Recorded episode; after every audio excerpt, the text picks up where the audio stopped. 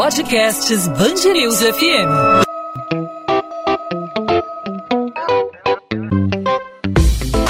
Dois às 20, com Maurício Bastos e Luana Bernardes. Oferecimento Amoedo, sua casa completa. Precisou da Amoedo? Pode contar. Como evitar a procrastinação em meio à pandemia? Ficar em casa, seja em home office ou acompanhando aulas virtuais, pode ser um convite à preguiça, né, Maurício?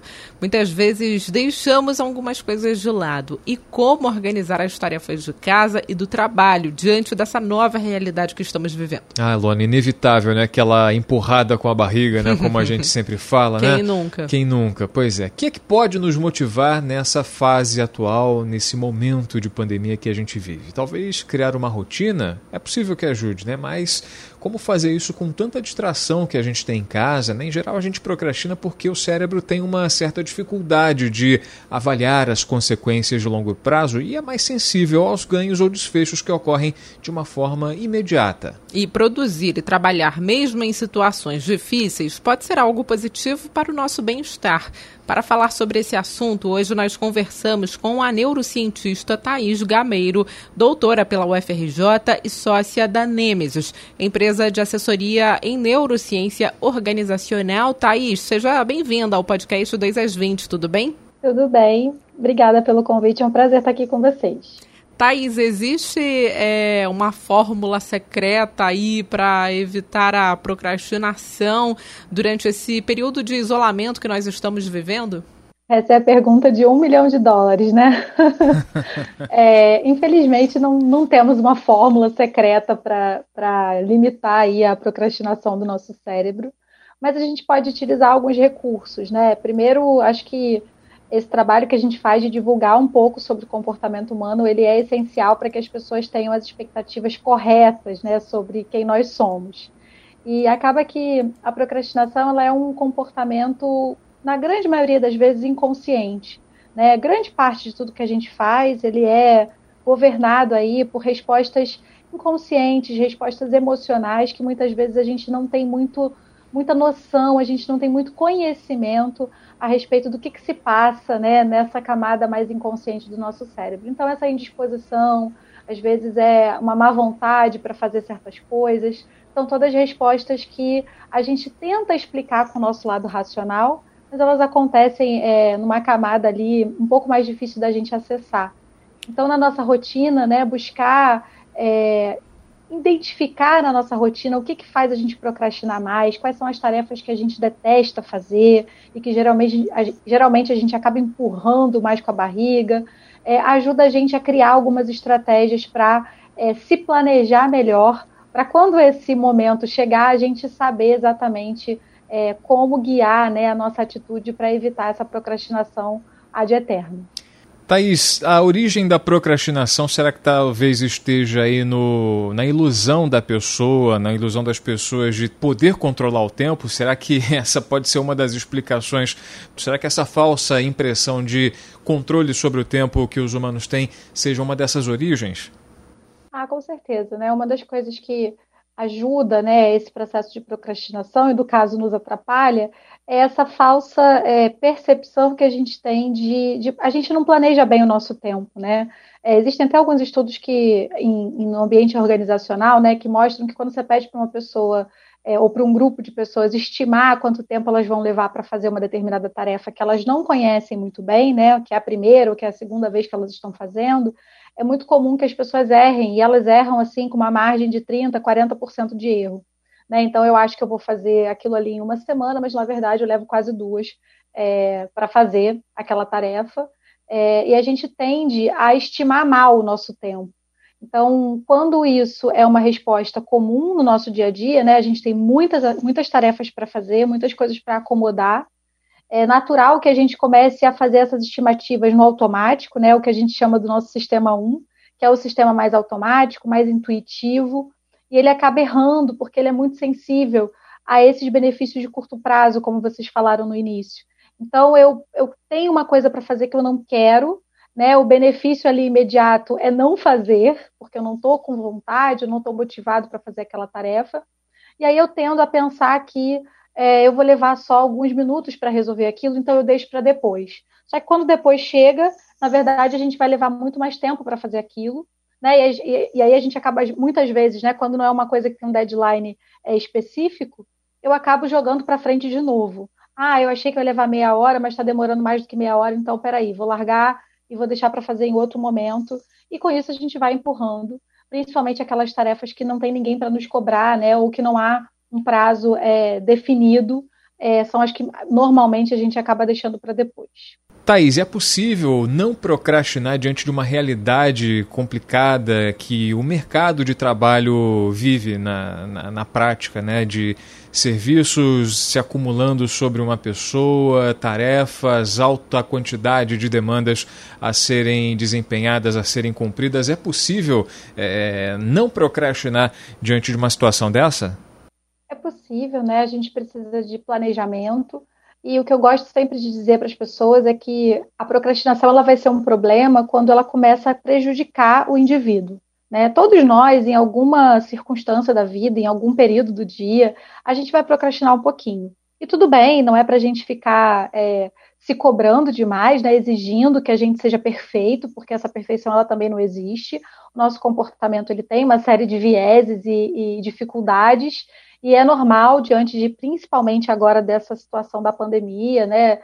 As pessoas estão sobrecarregadas, estão com medo pelos seus empregos, então estão com medo pelas suas famílias, então é, é, muito importante que a gente também tenha um pouco de é, bom senso né, e, e, tranquilidade, que é um período difícil para todos, e que tudo bem a gente procrastinar um pouquinho aqui ou ali.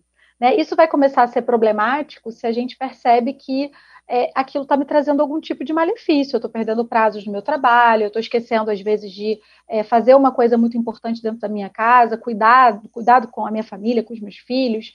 Estou é, perdendo prazos que são essenciais, estou pagando juros, estou né, tendo problemas financeiros. Então, quando eu começo a me incomodar com essa falta de resolução nas coisas que eu faço no meu dia a dia, é, aí é o momento da gente buscar é, estratégias de planejamento. Né? Então, como não procrastinar?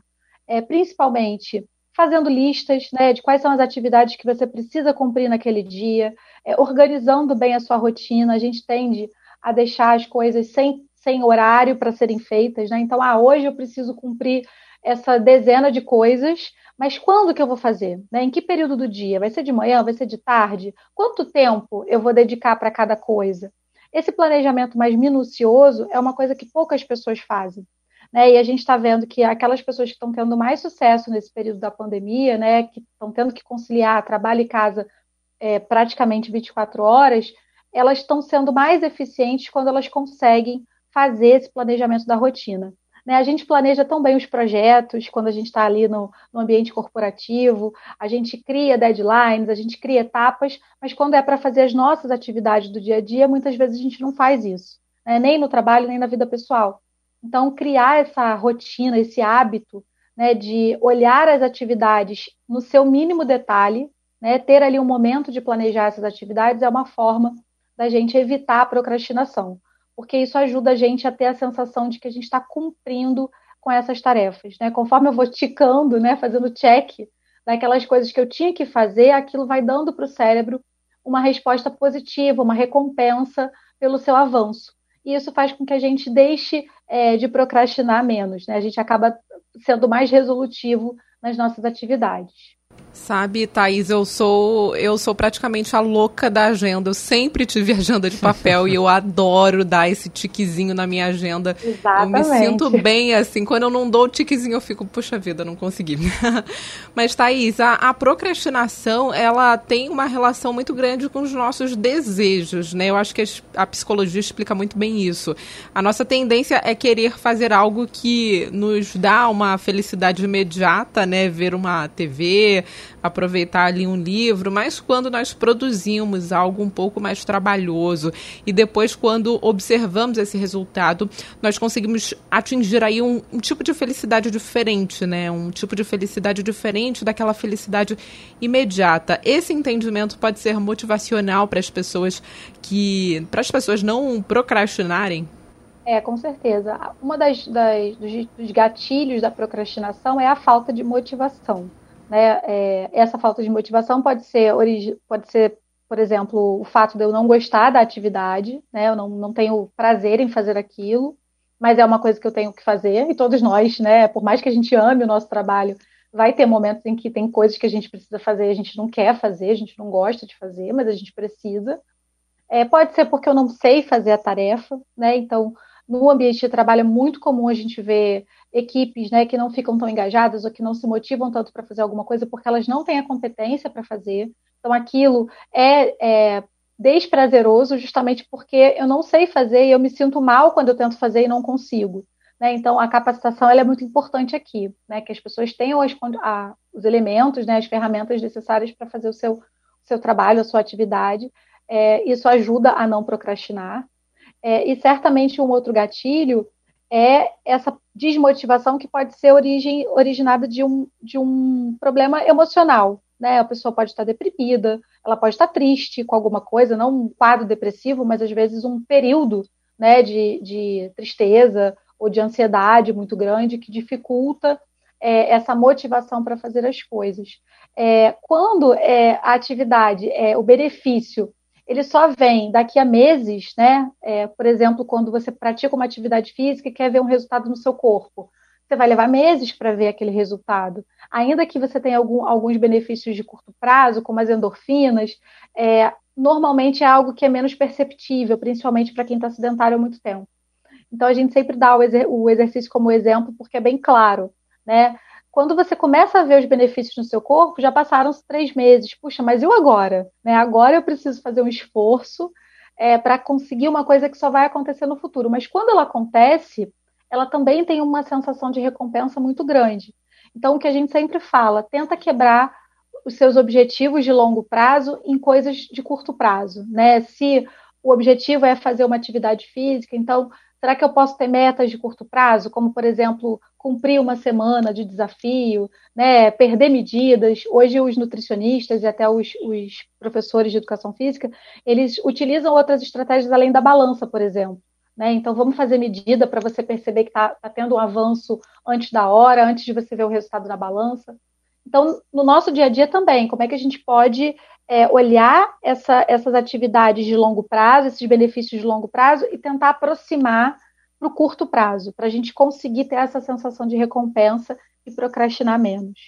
Thaís, para a gente finalizar, existe um grau no qual é possível verificar a, a, o tamanho da gravidade dessa procrastinação. A procrastinação ela pode chegar a um nível é, no qual o, essa, essas dicas que a gente está que a gente está recebendo de você como especialista em neurociência, é um momento em que essa, essa, esse acompanhamento da procrastinação deve ser clínico, em decorrência, por exemplo, de uma, de uma, de uma depressão, de um quadro de ansiedade. Em que momento essa procrastinação deve ser é, receber uma atenção um pouco maior? Muito boa a sua pergunta. É, o nosso comportamento ele tem que ser olhado com muita cautela, né? É, como você falou, a gente está aqui falando de dicas é, simples para pessoas que são saudáveis, né? Que não tem nenhum, nenhum comprometimento é, emocional, comportamental. Quando a gente passa a observar que a pessoa já tentou várias estratégias, é, o mesmo acontece, por exemplo, para perda de peso, para atividade física, às vezes para cumprir tarefas é, acadêmicas, o trabalho quando você começa a perceber que a pessoa não consegue concluir nada que ela começa, né, e que aquilo faz muito mal para ela, porque esse é o principal sinal, né, é, se o comportamento ele traz malefícios e a pessoa fica infeliz, né, com aquele comportamento que ela mesma é, costuma adotar na sua rotina, é o momento de procurar ajuda, porque o psicólogo, né, ou mesmo um psiquiatra, um coaching, se for o caso, mas aqui a gente está falando de é, um olhar mais clínico, ele não serve só quando a gente está doente, né? Ele serve às vezes para ajudar a gente a identificar qual é o gatilho do nosso comportamento que a gente sozinho não vai conseguir. Então ele estudou para isso, né? Ele tem um olhar diferenciado. Então quando a gente começa a lutar contra o nosso comportamento, seja ele qual for, a procrastinação é um exemplo, mas pode ser é, várias outras coisas que a gente identifica. Quando a gente percebe que aquilo passou do limite, né? Tá deixando a gente insatisfeito, tá deixando a gente triste, a gente não está conseguindo mudar sozinho é a hora de procurar ajuda, conversar com um profissional, identificar o que, que pode ser feito, que outros gatilhos você pode começar a adotar no seu dia a dia para melhorar esse comportamento. Porque, sem dúvida, se a gente deixa ele é, sem cuidado, a gente pode lá na frente desenvolver outras síndromes, né, outros transtornos, porque a gente não cuidou de uma coisa que a gente poderia ter cuidado é, no início, né? É, um pouco um olhar preventivo para é, também para os distúrbios de comportamento, porque eles podem ser é, cuidados desde o início e evitar é, transtornos maiores. Thaís Gameiro, doutora pela UFRJ e sócia da Nêmesis, empresa de assessoria em neurociência organizacional. Thaís, obrigada pela participação aqui no podcast 2 às 20. Muito obrigada, gente.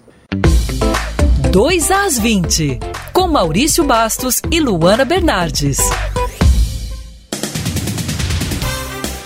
A Prefeitura do Rio prorroga por mais 15 dias a quinta fase de flexibilização das medidas de isolamento social por causa da pandemia de Covid-19. Com isso, teatros e cinemas permanecem fechados. O município também anunciou que pretende desmobilizar o Hospital de Campanha Lagoa Barra, no Leblon, zona sul do Rio, no dia 20 de agosto. O anúncio foi feito pelo prefeito Marcelo Crivella durante entrevista coletiva nesse domingo. Com a proibição de operações policiais em comunidades no Rio de Janeiro durante a pandemia de Covid-19, o número de mortes por intervenção de agentes do Estado cai 74% em julho, quando comparado com o mesmo período do ano passado. Segundo dados do Instituto de Segurança Pública, 50 pessoas morreram no Rio no período durante ações policiais. Em 2020, 825 pessoas já foram mortas em operações das forças de segurança pública. A investigação sobre funcionários fantasmas no gabinete de Carlos Bolsonaro na Câmara de Vereadores passa a ser responsabilidade responsabilidade do Grupo de Atuação Especializado ao Combate à Corrupção. O GAEC também apura a mesma denúncia no gabinete de Flávio Bolsonaro, quando ele era deputado estadual no Rio. Segundo o jornal Folha de São Paulo, quatro pessoas que tiveram o sigilo bancário quebrado na investigação contra Flávio também trabalharam no gabinete de Carlos. O uso dessas provas no inquérito contra o vereador depende de autorização judicial. O coletivo de advogados em direitos humanos solicita que o habeas corpus dado ao ex-assessor parlamentar Fabrício Queiroz seja concedido para demais presos do grupo de risco da Covid-19. O pedido foi enviado ao ministro Gilmar Mendes do Supremo Tribunal Federal, que na sexta-feira optou pelo restabelecimento da permanência de Queiroz e da esposa dele, Márcia Guiar, em casa. A decisão foi tomada um dia após o ministro Félix Fischer, do Superior Tribunal de Justiça, revogar a prisão domiciliar. Com a retomada das atividades turísticas em regiões do interior do Rio, donos de pousadas, de hotéis e de outros meios de hospedagem têm apenas uma reclamação não poder abraçar os visitantes. Olha, essa foi a única insatisfação da empresária Raquel Aparecida. Ela é que é dona de um conhecido camping na Vila da Maromba, região de Visconde de Mauá, Adoro. no sul do estado. Uhum. Muito bom, né? Região que é muito procurada por quem ama a cachoeira. O espaço que pode receber até 50 pessoas agora trabalha com capacidade reduzida. A lotação foi diminuída para 15 visitantes que precisam cumprir todas as regras da vigilância sanitária. É verdade. Um abraço faz muita falta, né? Verdade. 2 às 20. Podcast 2 às 20 vai ficando por aqui hoje falando sobre organização, né, Maurício? Como eu disse na entrevista, eu sou a louca da organização, adoro uma agenda. Eu tenho agenda desde não sei quanto tempo. Eu tenho agenda de papel mesmo para anotar. Minha agenda é cheia de informação, cheia de coisa. Não é aquela agenda que você compra no início do ano na empolgação e deixa passar, não. Eu anoto mesmo as coisas e dou aquele tiquezinho que eu adoro. É como a Thaís Gameiro, nossa entrevistada, falou, né? A gente costuma selecionar, né? Ter o cantinho da das prioridades. Para algumas coisas eu sou extremamente metódico, organizado, agora para outras Vou Você admitir. Tô rasgando o peito aqui, eu procrastino. então a entrevista serviu para você, Serviu, Maurício. foi uma consulta aqui praticamente. Obrigado pelas dicas, Thaís Gameiro. Espero que as dicas tenham ajudado a você que nos acompanha aqui no podcast 2 às 20. A gente lembra que você, claro, pode participar dando dicas, fazendo suas perguntas, interagindo com a gente, fazendo sua crítica, claro, é, sua sugestão. A participação é liberada aqui pelas nossas redes sociais. A gente usa o Instagram Instagram para se comunicar. A Luana tem o perfil dela para responder as perguntas aí, se comunicar com os ouvintes, né, Luana? Bernardes Underline. Luana, meu Instagram sobre literatura, que eu falo também sobre a coluna de literatura aqui da Band News FM Rio e converso com os ouvintes sobre o podcast 2 às 20 e o seu, Maurício. O meu é Maurício Bastos Rádio, sempre falando aqui dos bastidores, do trabalho aqui na Band News FM, também falando de história do rádio. O canal também para a gente conversar sobre o 2 às 20 com sugestões, com a sua participação. A gente sempre está aberto aí aos questionamentos aí dos nossos ouvintes. Vocês podem participar aqui à vontade também pelas redes da Band News FM. É só procurar Band News FM Rio. Podcast 2 às 20 volta nessa terça-feira com mais um resumo com as principais notícias do Rio de Janeiro, a nossa cidade do nosso estado, para você que se liga em 90.3 FM no site bandnewsfmrio.com.br. 2 às 20 está sempre disponível nas plataformas de streaming de áudio ou no nosso site. É só ir lá conferir sempre a partir das 8 da noite. Tchau, tchau, Luana. Tchau, Maurício.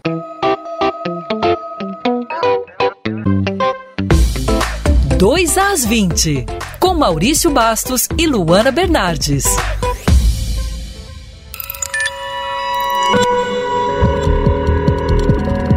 Podcasts Band News FM.